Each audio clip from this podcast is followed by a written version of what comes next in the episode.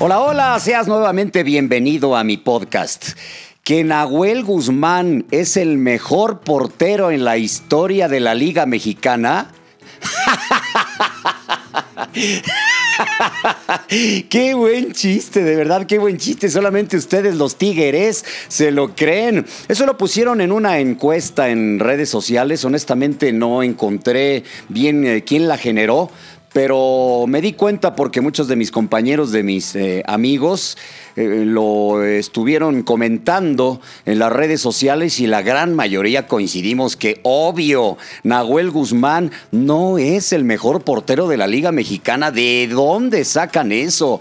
Entiendo que para los eh, chavos, los jóvenes en la actualidad, les sea muy fácil identificar a Nahuel, más por sus payasadas y por sus nahueleadas que por, que por otra cosa. Es un muy buen portero eso sí, tiene mucha capacidad, calidad, pero es más agrandado, agrandado como pocos.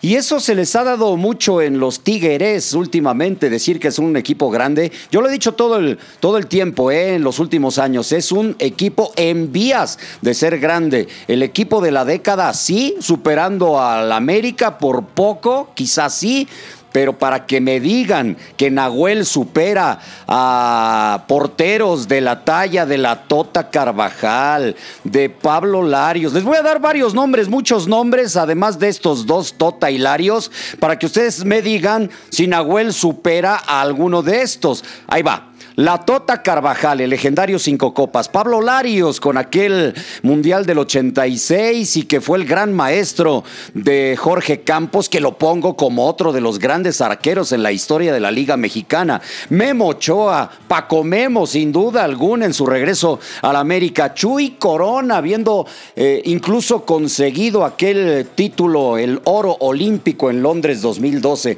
El legendario Conejo Pérez también, que se retiró ya ya bastante grandecito y siempre a un formidable nivel. Osvaldo Sánchez, el gran San Osvaldo, ni qué decir con, con sus títulos, aquel que se recuerda tanto con las chivas rayadas del, del Guadalajara, aquel paso que tuvo formidable y con el Santos de la comarca y con la selección. Héctor Miguel Celada, arquerazo con un momento histórico con las Águilas del América. Hernán Cristante de la gran época del equipo rojo de Toluca. Miguel Calero en paz descanse. Arquerazo el colombiano del equipo de Pachuca. Eh, pongo también sin duda al cuate a Nacho Calderón que hizo historia ser el, el primer contrato millonario en pasar de un equipo a otro en el fútbol mexicano. Y ya que hablamos de Tigres, pues yo pongo por encima de Nahuel también a Pilar Reyes Pilar Reyes revolucionó en su momento la posición de portero con el equipo de los Tigres, eh, eh, jugador de selección nacional mexicana también.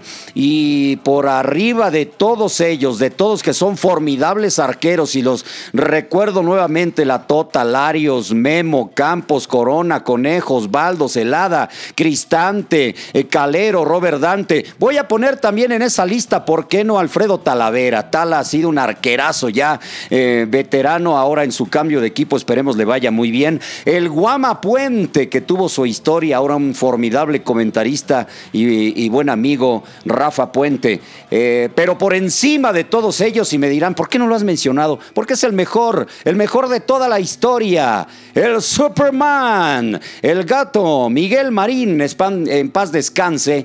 Cinco títulos con el equipo de la máquina de Cruz Azul, sin duda, el mejor portero que ha llegado al fútbol mexicano, Miguel Marín. Por eso les digo, Nahuel Guzmán te cae con todos los anteriores y sobre todo con Marín.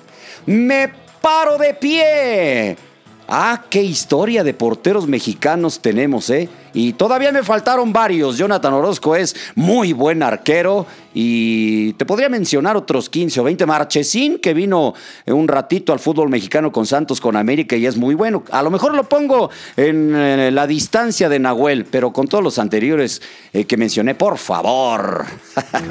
no manches. Adiós.